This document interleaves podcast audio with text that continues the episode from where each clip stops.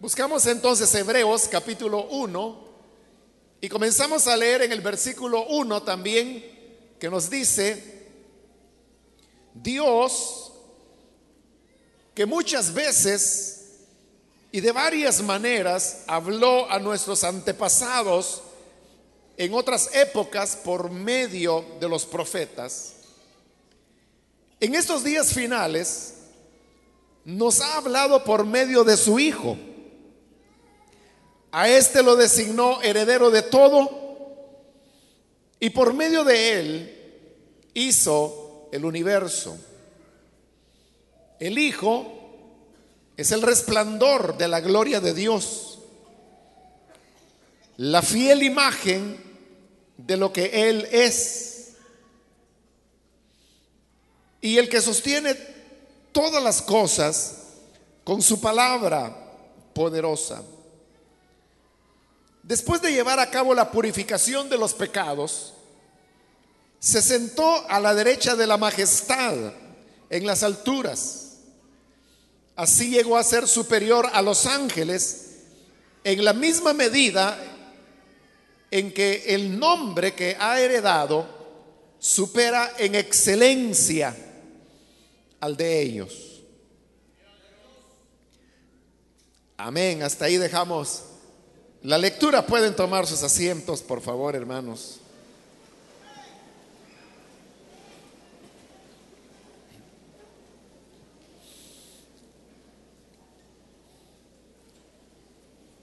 Como dije este día, vamos a iniciar la reflexión en el texto. Y usted puede ver que este libro de la Biblia comienza de una manera muy diferente a como comienzan las cartas que tenemos en el Nuevo Testamento y la forma como se redactaban las cartas en el siglo primero, que es cuando eh, la mayor parte de libros del Nuevo Testamento fueron escritos. ¿Cómo se escribían las cartas en el siglo primero? Tenemos varios ejemplos de ello en el Nuevo Testamento. Ahí tiene usted las cartas de Pablo, por ejemplo, que como comenzaban diciendo Pablo a la iglesia de los filipenses. Hay un orden. El orden comienza con el remitente. Lo inverso de cómo son las cartas hoy en día, ¿no? Porque hoy en día quien se pone a la cabeza es a quien va dirigida la carta. Señor o señora, fulano mengana, y luego al final va la firma de la persona que remite. En el siglo primero era lo contrario. Primero iba quién enviaba. Podía ser Pablo, otras veces dice Pablo, Silas y Timoteo. Luego va el remitente, luego venía el saludo pero usted puede ver que acá, en este libro, no encontramos nada de eso. No hay remitente, no hay destinatario, no hay saludo y no hay ninguna de las otras características que las cartas en esa época tenían. Por eso es que en la introducción que tuvimos en la última oportunidad, yo le expliqué que realmente Hebreos no se trata de una carta es más bien un tratado. Pero más exactamente, dijimos que era un sermón escrito. Es decir, que Hebreos tiene un valor muy importante, no solo por el contenido que desarrolla y la doctrina que dentro de él vamos a encontrar, sino que porque sería como la, expresión más completa que tenemos en el Nuevo Testamento de cómo eran los sermones que se daban en la que nosotros conocemos como iglesia primitiva.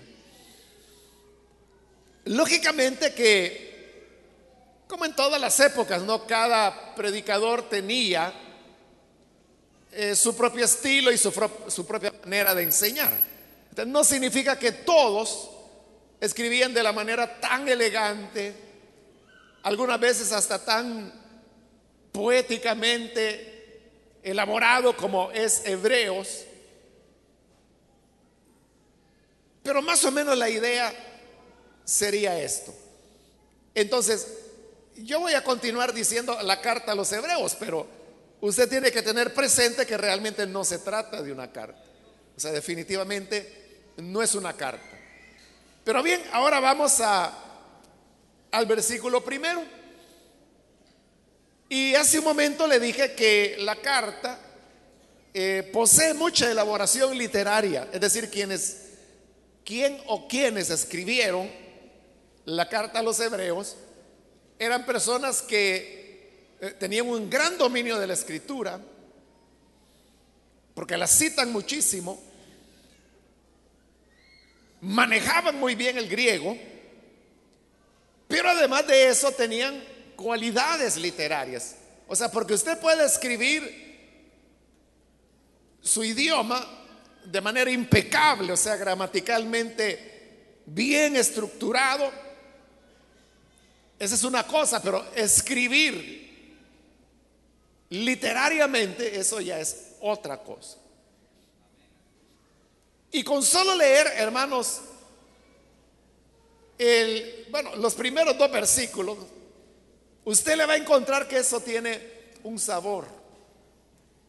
Porque dice Dios que muchas veces y de varias maneras habló a nuestros antepasados en otras épocas por medio de los profetas. En estos días finales nos ha hablado por medio de su Hijo Usted puede ver que la, forma como está redactada esa frase es, es bastante hermosa.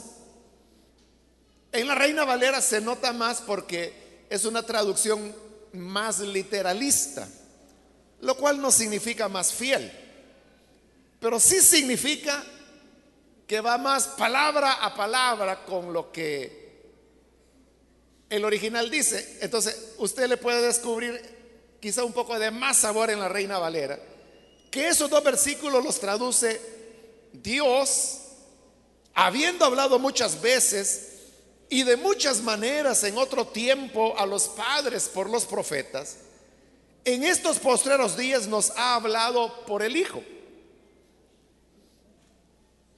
Como usted puede ver, hay, eh, o sea, eso, porque eso yo lo podría decir de una manera simple.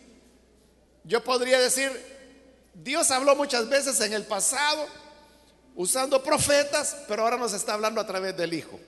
Ahí dije lo mismo. O sea, pero lo estoy diciendo de una manera simple. En cambio, ahí está dicho de una manera elegante que da gusto oírlo. Bueno, eso hablando simplemente de una traducción, ¿no? Porque estamos leyendo una traducción.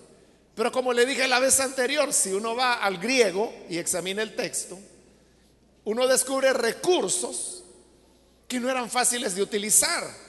Y le hablé de uno de ellos, que era el de la aliteración. Y de hecho le dije que en este versículo 1, que es el que acabamos de leer, solamente en ese versículo 1 aparece cinco veces la letra pi, que es la misma letra pi que se usa, por ejemplo, en los ejercicios matemáticos. La pi en el griego suena como la P en español. Entonces, la aliteración consiste en que las frases que están o que forman el versículo 1, todas comienzan con pi en el griego. Eso se pierde en el español porque se traducen. Pero le decía, aún siendo una traducción, todavía uno siente un sabor literario. Pero si lo leyéramos en el original tal como fue escrito, aparte de esa belleza literaria, descubriríamos que también hay una aliteración, lo cual habla de una habilidad bastante grande para poder escribir el, idioma en griego. Bien, ahora vamos con el contenido. ¿Qué es lo que nos está diciendo? Hay una norma, hermanos, en el griego que aún en la traducción al español No siempre, pero casi siempre se conserva. Y es que en el griego, el griego es algo, es parecido al español en el sentido que en español no es muy importante el orden como usted pone los elementos de una frase. Usted puede cambiar el orden y la frase sigue significando lo mismo. Yo podría decir la frase, la casa es grande y blanca. Y me entiende lo que estoy diciendo. Pero también podría decir blanca y grande es la casa. Y es lo mismo y le di completamente vuelta. Pero también podría decir grande la casa es y blanca. Y significa lo mismo.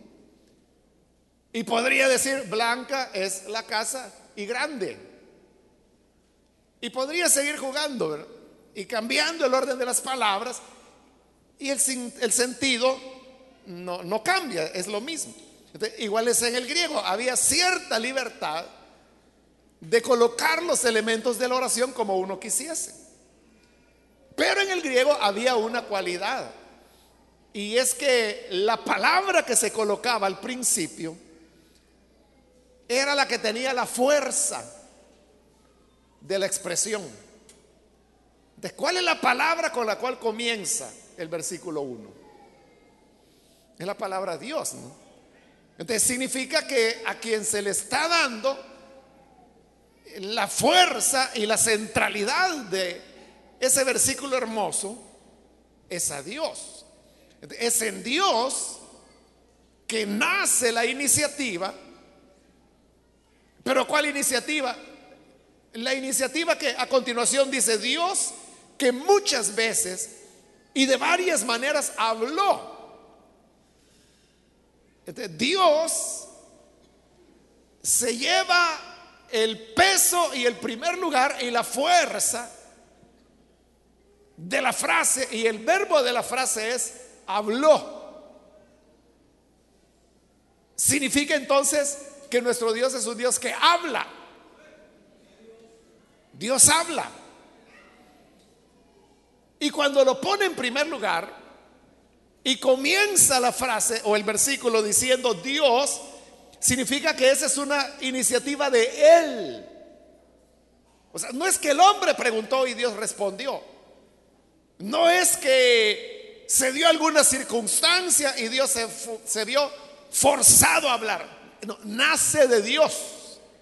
Por eso es que se coloca en primer lugar Dios, porque Él tiene el protagonismo, pero el protagonismo ¿para qué? Para hablar. Pero Dios no solo habla, sino que ahí dice que habla de muchas maneras y de varias. Muchas veces, perdón, muchas veces y de varias maneras. Comencemos con el tema de las muchas veces que Dios habla. Significa que Dios es platicador. Porque una persona que habla muchas veces es alguien que está hablando en todo momento. Y uno puede encontrar, hermanos, en las escrituras muchos pasajes de, de Dios hablando. Así comienza la Biblia. La Biblia, la primera acción que describe es a Dios hablando cuando dice, sea la luz. Y ahí comienza la creación. Es decir, la creación misma es producto que Dios habló. Pero luego también le habló a Adán y a Eva en el Edén. Le habló a Noé para que construyera el arca. Habló, bueno, incluso a Caín cuando había matado a su hermano. Habló cuando los seres humanos comenzaron a construir la torre en el valle de Sinar, allá en Babel, Dios le habló a Abraham y le dijo que saliera de su tierra y parentela. Dios le habló a Agar. Dios le habló a Sara.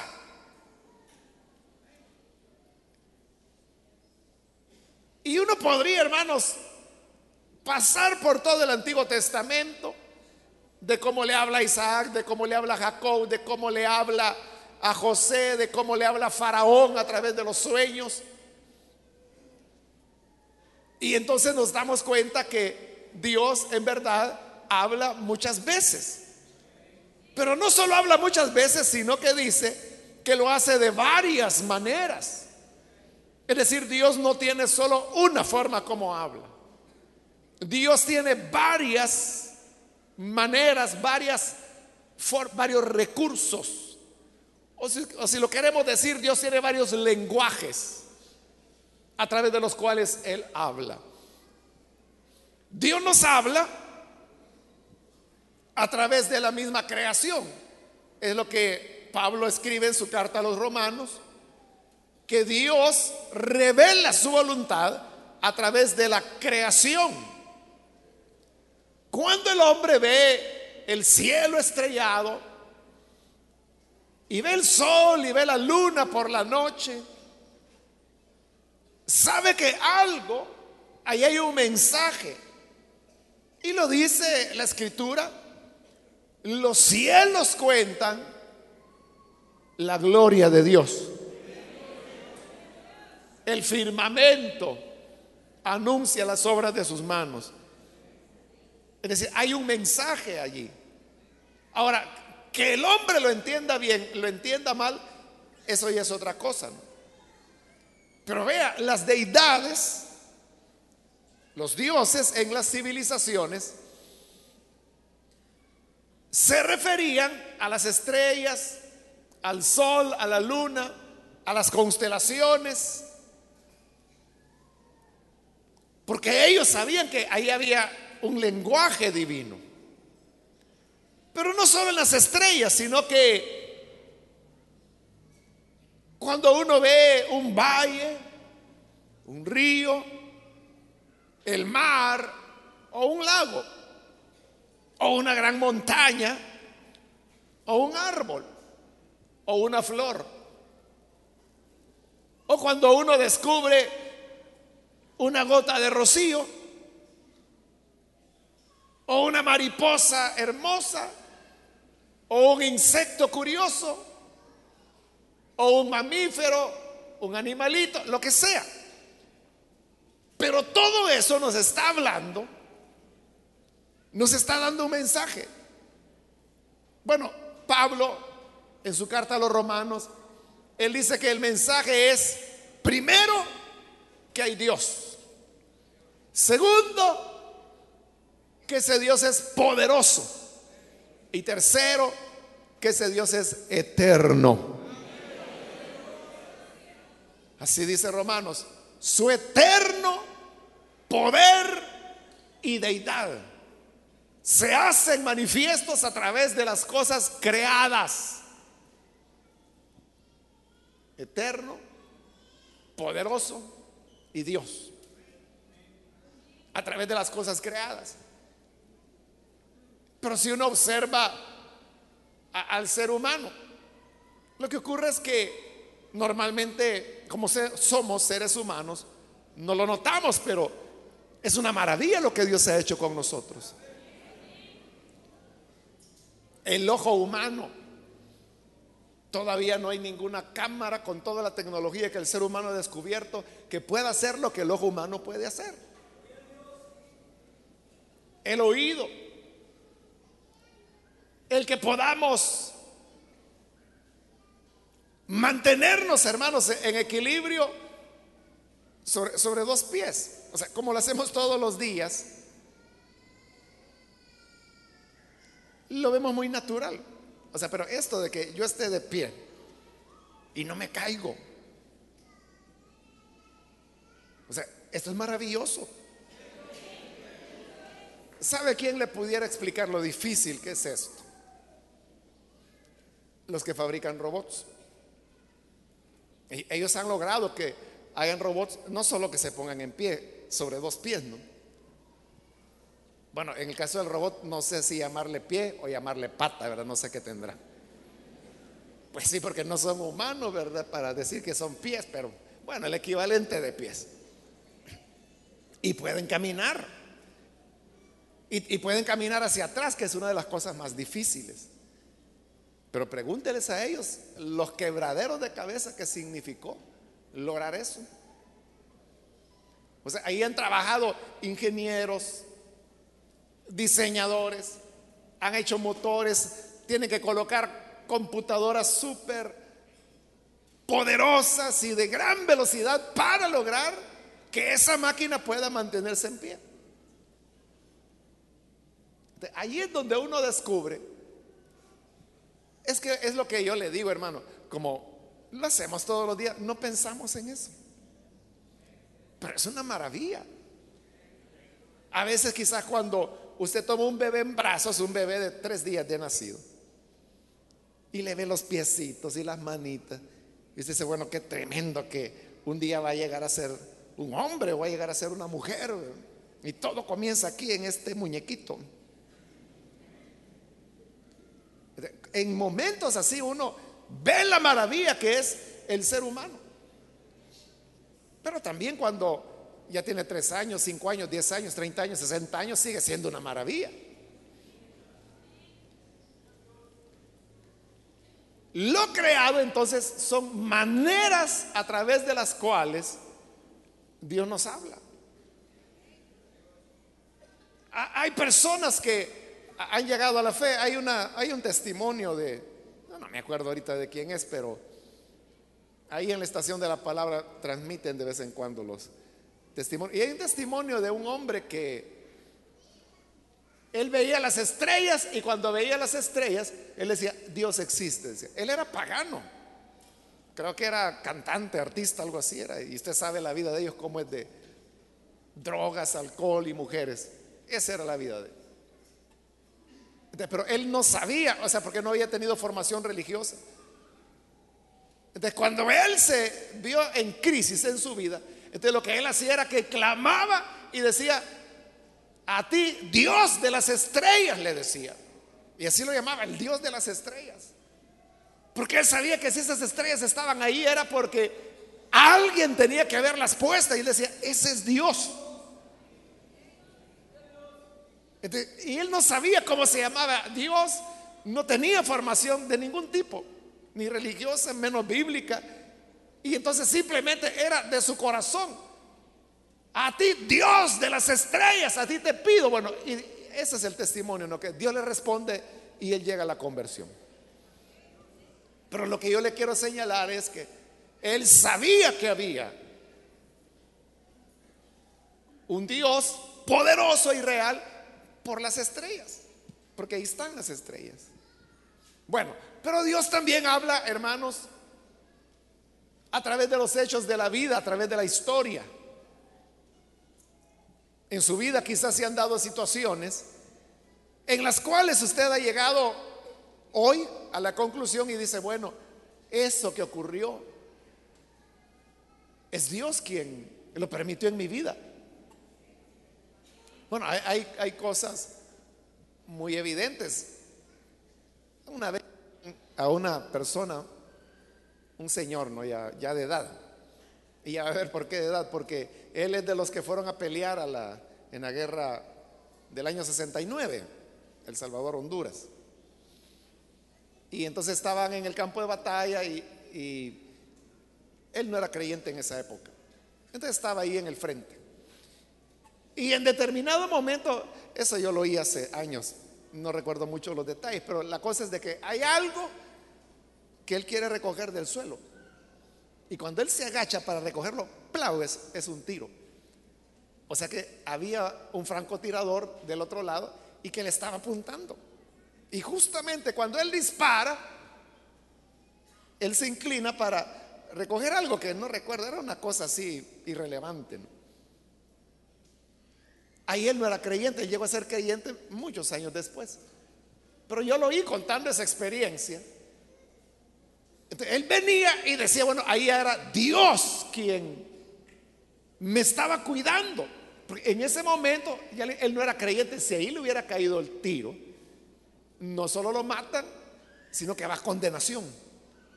Pero Dios le preservó la vida para que llegara el momento en que conociera a Jesús como su Salvador. Amén. Pero en, esa, en eso que él contaba, eso precisamente es lo que él decía. Descubría en eso que uno diría, qué suerte, ¿verdad? Él no veía suerte. Él lo que veía era la mano de Dios que lo había guardado. Bueno, ese como le dije es un elemento muy evidente. Pero hay otras situaciones en la vida, hermanos, que no son tan evidentes como esa. Pero que cuando uno se pone a reflexionar en ellas y a recordar, uno dice, bueno, yo estuve en un gran peligro y Dios me libró. O hace poco una hermana me contaba que eh, iba a subirse al autobús, pero ya a subir iba ella cuando digo, no, así de repente le caí, no, mejor voy a esperar el otro. Esperó el siguiente. Cuando venía el siguiente se subió y habían caminado un par de kilómetros cuando el primer bus, que era donde ella se iba a subir, lo habían asaltado y quizás alguien llevaba arma de los pasajeros. La cosa es que había sido una balacera ahí. Y pasó ahí al lado, o sea, porque es la ruta del bus. De cuando ella vio eso, entonces eso de que, que me cayó así como, no, no me voy a ir en este, en el siguiente. Ella veía que no había sido algo de ella, que había sido la mano del Señor que le había protegido. Entonces, a eso me refiero. Ahí está Dios hablando de otra manera, pero está hablando. Pero también Él habla, como también lo dice aquí, habló a nuestros antepasados en otras épocas por medio de los profetas. Los profetas fueron, un profeta es alguien que habla la palabra de Dios para un momento específico. Los profetas hablaron, dice, a los padres acerca de la salvación. Bueno, lo que Dios quería comunicarles. Esas ya son maneras más directas a través de las cuales Dios habla. Y entonces se dan hechos y situaciones, hermanos, en que uno va eh, descubriendo, bueno, leer la Biblia es otra manera como Dios habla, o cuando alguien pasa por una iglesia y escucha la predicación, quizás en determinado momento es molesto, pero la gente se queda oyendo y de oír y de oír terminan creyendo.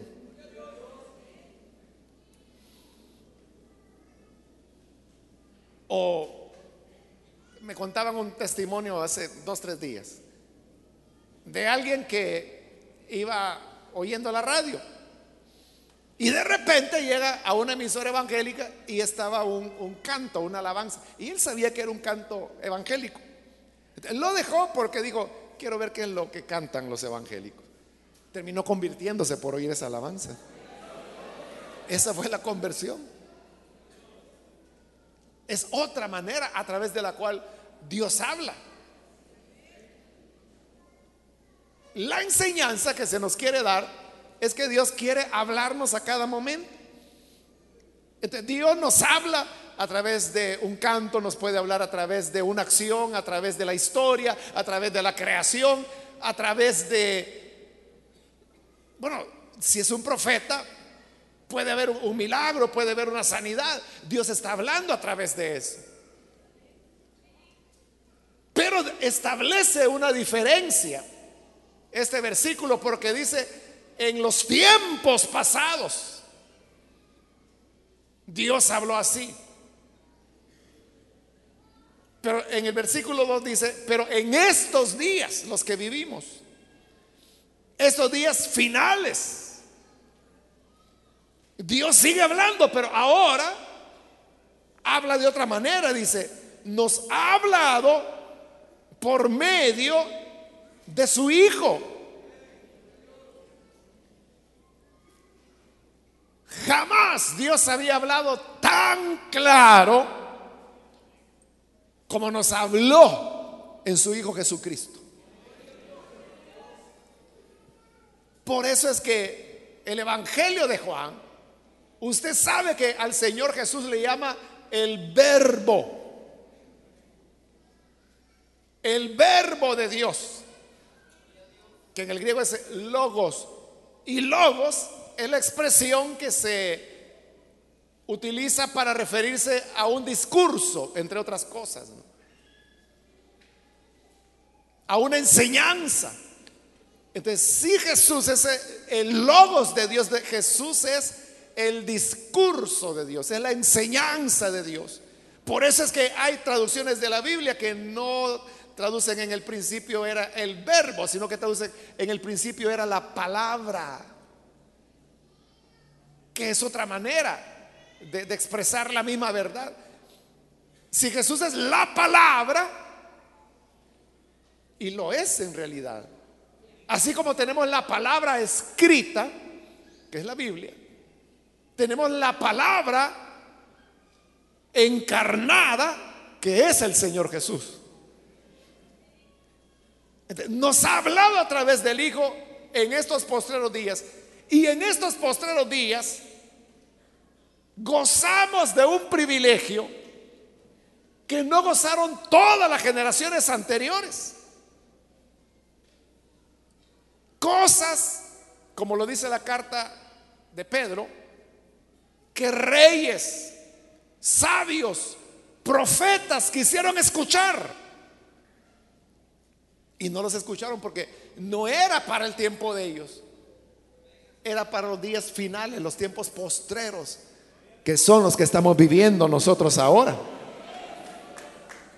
Por eso es que Jesús dijo en una ocasión, la reina de Sabá vino desde lejos para escuchar la sabiduría de Salomón. Pero yo les digo que aquí hay uno más grande que Salomón. Y ese era el Señor Jesús. Si usted dice, qué maravilloso que la reina de Saba oyó la sabiduría de Salomón. Sí, ha de haber sido interesante. Pero eso no es nada con que nosotros hoy podamos oír lo que Dios nos dice a través de su Hijo. Y no solo es lo que el Hijo dijo hablando sino que lo que dijo con su vida, con lo que Él es, con su conducta, con sus gestos, con sus actuaciones. Dios estaba hablando en Jesucristo. Las acciones de Jesús como tocar leprosos, como tomar niños en sus brazos, como hablar a una mujer sola cosa que culturalmente no se aceptaba. Esos son mensajes. Dios estaba hablando a través de eso. Pero repito, la revelación en el Hijo es la revelación más grande. Nosotros no podemos hoy decir, es que yo quisiera que Dios me hablara claro y que más claro que ella lo que habló a través de su Hijo. Dios ya no va a añadir nada a lo que ya dijo en su Hijo, porque su Hijo es la más grande revelación. Si algún fulano aparece por ahí diciendo, Dios me ha dado una nueva revelación, algo que hasta hoy Dios lo ha mantenido oculto, pero me lo ha revelado, vengan que les voy a decir el nuevo misterio de Dios. Ese es un hereje, no vaya. Porque ya no hay más que añadir. Tendría que ese fulano ser mayor que el hijo para pretender tener una revelación mejor o más amplia que la que Jesús tuvo. Jesús es el mensaje más elocuente Dios nos ha dado y no dará otro, porque ya no tiene otro hijo. Solo tiene uno y es el que él envió y que lo clavaron en la cruz del Calvario. Ahora, de que el propósito de este tratado, que conocemos como Carta a los Hebreos, es demostrar que el cristianismo es superior al judaísmo. Por eso, desde este versículo 2, bueno, 1 y 2 está estableciendo ya una diferencia. Que en el pasado nos habló a través de los profetas. los profetas solo eran profetas. Pero ahora nos habla a través del Hijo. Y lo que nos habló a través del Hijo fue el cristianismo. Pero ¿quién era este Hijo? Dice, a este, estoy en el versículo 2, lo designó heredero de todo. Ningún profeta fue heredero de todo. Pero al hijo lo hizo heredero de todo. Cuando dice heredero no significa heredero como lo entendemos nosotros, no que el papá se muere, el hijo es el heredero. No, aquí es heredero en el sentido que el hijo goza del favor del padre y el padre le entrega lo que le corresponde. ¿Y qué le corresponde al hijo? Todas las cosas, dice.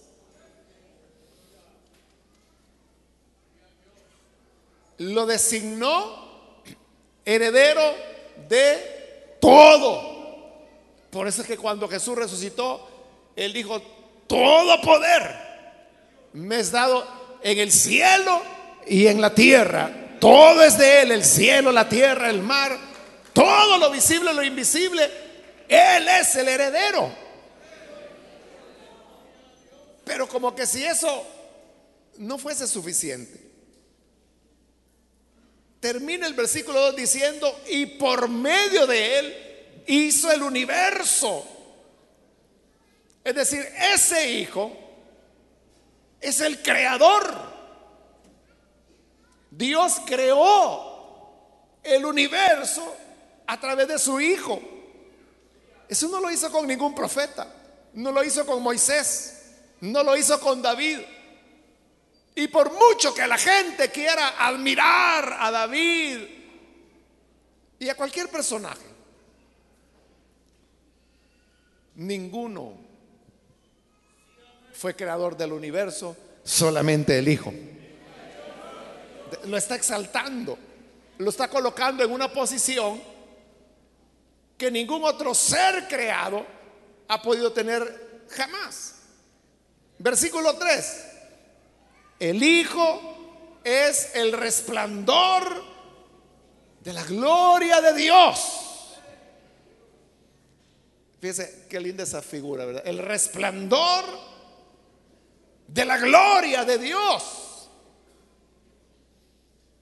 El sol se levanta por las mañanas y su resplandor comienza a alumbrar. El resplandor es el que le da gloria al sol. Y Jesús es el resplandor de la gloria de Dios. Es como que si Dios fuera el sol y su gloria resplandece, ese resplandor, ese es Jesús. La hermosura de Dios está en Jesús. Por eso es que cuando Felipe, mero desubicado, viene y le dice a Jesús, muéstranos al Padre y con eso quedamos tranquilos.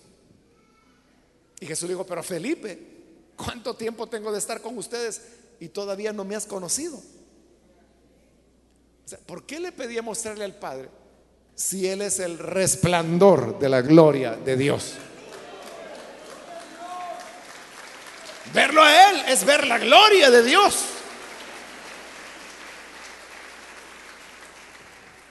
Pero vean lo que estamos diciendo. Si de cualquier otro humano uno dijera que ese fulano, esa fulana, es el resplandor de la gloria de Dios, ese sería un elogio tremendo, ¿verdad? O mucho orgullo de esa persona. Pero decir que Jesús es el resplandor de la gloria de Dios, eso le da honor y majestad al Hijo de Dios. Continúa el versículo 3 y dice que es la fiel imagen de lo que Él es. Mire qué tremendo. El Hijo es la fiel imagen de lo que Dios es. La imagen de su sustancia, dice la Reina Valera, pero lo que ocurre es que la palabra sustancia se relaciona con un sello que usted utiliza para imprimir algo, como los sellos de hule que hay ahora, ¿no? Que se unta la tinta en el sello y cuando lo pone sobre el papel ahí queda la imagen del sello. Por eso es que dice que es la fiel imagen de lo que Él es, como que Dios fuera ese grabado o ese sello y que cuando lo imprime, lo que queda impreso es fiel al, modelo, fiel al sello o fiel al grabado, lo que sea. Lo hace igual. De Jesús es fiel, o podríamos decir copia fiel de lo que es el Padre. La fiel imagen de lo que Él es. Por eso, ver a Jesús, y no me estoy refiriendo al aspecto físico, porque el Padre no tiene aspecto físico, porque Él es espíritu, Él no tiene materia. Por lo tanto, Él no tiene una figura, no tiene una forma. Pero cuando dice fiel imagen, se está refiriendo a la fiel imagen de misericordia, de verdad, de pureza, de santidad de justicia. Jesús es la fiel imagen de lo que Dios es. Por eso no puede haber mayor revelación ni mejor discurso que Dios pueda dar que el que nos dio cuando envió a su Hijo Jesucristo, quien es la fiel imagen de lo que Él es. Y repito, no es tanto la imagen física, sino que es el carácter misericordioso, santo, amoroso de Jesús. Entonces, si la gente dice, bueno, ¿y Dios dónde está si yo nunca lo he visto? Porque nunca he leído la palabra. Pero léalo y vea la imagen de Jesús. Imagen moral estoy hablando, o sea, no, imagen física, porque Usted sabe, la Biblia no tiene dibujitos ni fotos, pero sí retrata la compasión de Jesús, el amor de Jesús, la santidad de Jesús. Ahí es donde podemos ver a Dios, porque Él es la fiel imagen de lo que Dios es. Desde ese punto de vista podemos decir, yo sí he visto a Dios. Si la gente dice, ¿a dónde está si yo nunca lo he visto? Porque no ve al lugar adecuado. Pero cuando se ve al lugar adecuado, podemos ver a Dios en Jesús. Siempre el versículo 3 dice, y Él sostiene todas las cosas con su palabra poderosa. Fíjese, ¿hasta dónde lleva el Hijo de Dios?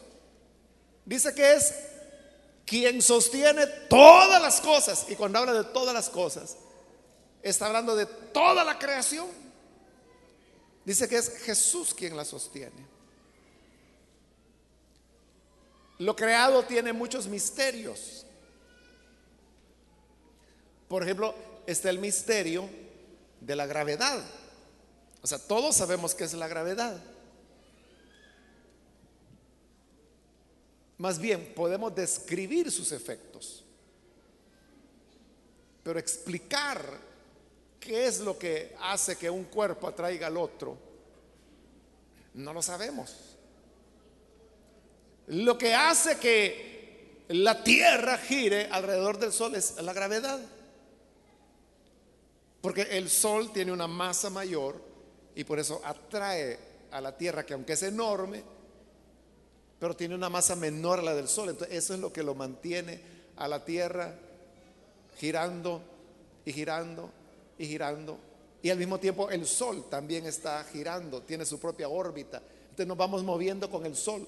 Vamos viajando por el espacio, porque estamos dentro de una galaxia y esta galaxia al mismo tiempo se está moviendo y lleva su propia ruta, su propio camino. ¿Y cómo se puede, hermanos, mantener todo ese concierto, diría yo, de cuerpos celestes, que son miles de millones? Y hay ocasiones en que hay galaxias que se encuentran y se cruzan y se traspasan y ninguno de los astros choca. Aunque cada galaxia puede tener miles de millones de cuerpos y la otra también y se cruza y ni uno se choca. Claro, para cruzarse necesitan millones de años, ¿no? Pero en las observaciones que se han hecho no se chocan. ¿Y eso cómo es posible? O la pregunta más bien sería, ¿Quién sostiene eso? ¿Por qué ocurre? El hombre lo que puede hacer es calcular la gravedad. Otra vez lo que le decía, como son cosas que ocurren a menudo, uno, uno no se da cuenta. Hay una historia, ¿verdad? Que no fue verdad, pero que ilustra. O sea, usted sabe, Newton que se ha considerado uno de los más grandes genios de la humanidad, fue el que elaboró la, teoría en el tema de la gravedad, de cómo calcular masa y peso, que es una cosa diferente. Y usted sabe que la historia dice que él estaba bajo un árbol un día cuando de repente una manzana se cayó. Bueno, unos, la historia dicen que le cayó en la cabeza, otros que no, ¿verdad? Que cayó por allá. La verdad parece ser que nunca ocurrió lo de la manzana, pero que sí él se subía a la, altura de la universidad y desde ahí él comenzaba a tirar objetos. Pero ¿qué es lo que le llamaba la atención? Porque los objetos siempre caían. Póngale que fuera cierta la historia de la manzana. ¿Por qué cuando una fruta se suelta del árbol, por qué tiene que caer? En nuestro país no hay manzanos, ¿verdad? Pero hay mangos. ¿Por qué caen los grandes mangazos, hermano? Cuando están maduros.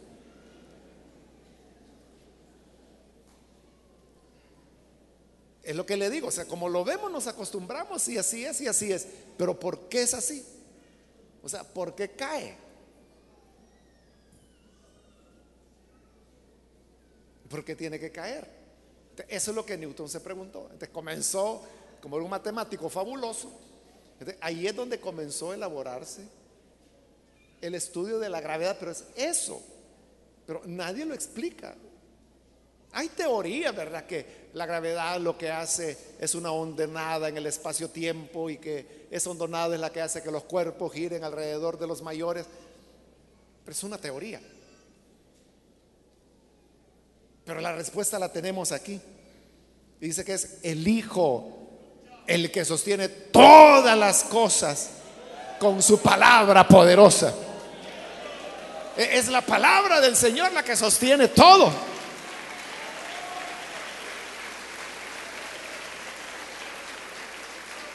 Ahí estamos hablando de los cuerpos, ¿verdad? Las estrellas de las galaxias. Pero en la vida diaria, yo le preguntaría, Hermano, y ayer que se durmió, no se le olvidó respirar. Ya cuando estaba bien dormido. ¿Y cómo es eso? Que usted se duerme y sigue respirando. ¿Quién sostiene sus pulmones moviéndose? ¿Quién sostiene su corazón palpitando? Y eso es lo que sentimos, pero hay cosas que no sentimos. ¿Quién mantiene, por ejemplo, su páncreas trabajando, su hígado, que es como el filtro del cuerpo, filtrando la sangre y sacando todas las... ¿Quién hace todo eso? Porque usted no lo hace, ¿verdad? Usted tranquilo duerme. Ni cuenta nos damos. Es Él con su palabra poderosa que sostiene todas las cosas. Amén. ¿eh? Entonces vea, cuán grande es Él. si es tan grande, entonces ¿por qué lo vimos venir y nacer como bebé y tener hambre y tener sueño y cansarse y también morir?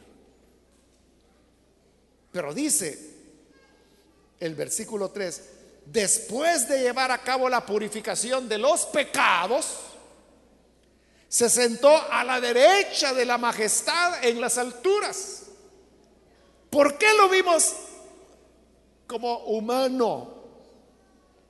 Porque dice que Él vino a hacer la purificación de nuestros pecados.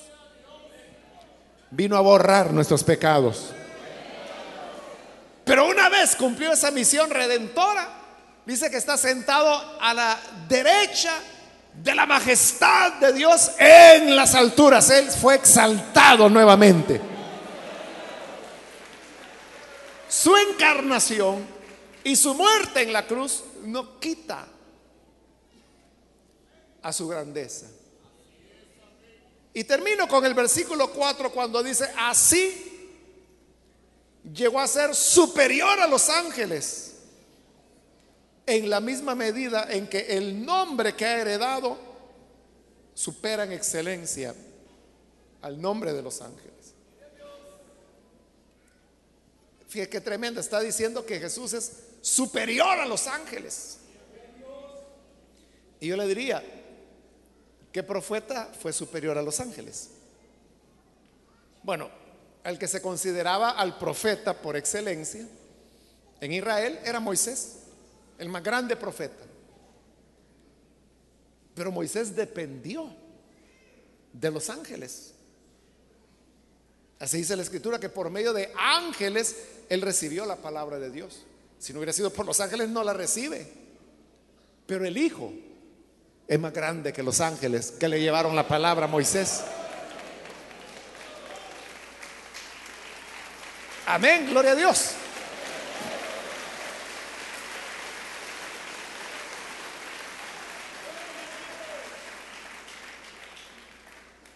Y esto ya nos introduce a lo que será el resto del capítulo 1 de Hebreos, que va a tratar de eso, de cómo Jesús es superior a los profetas y va a demostrar con las escrituras del Antiguo Testamento que Jesús es superior a los profetas.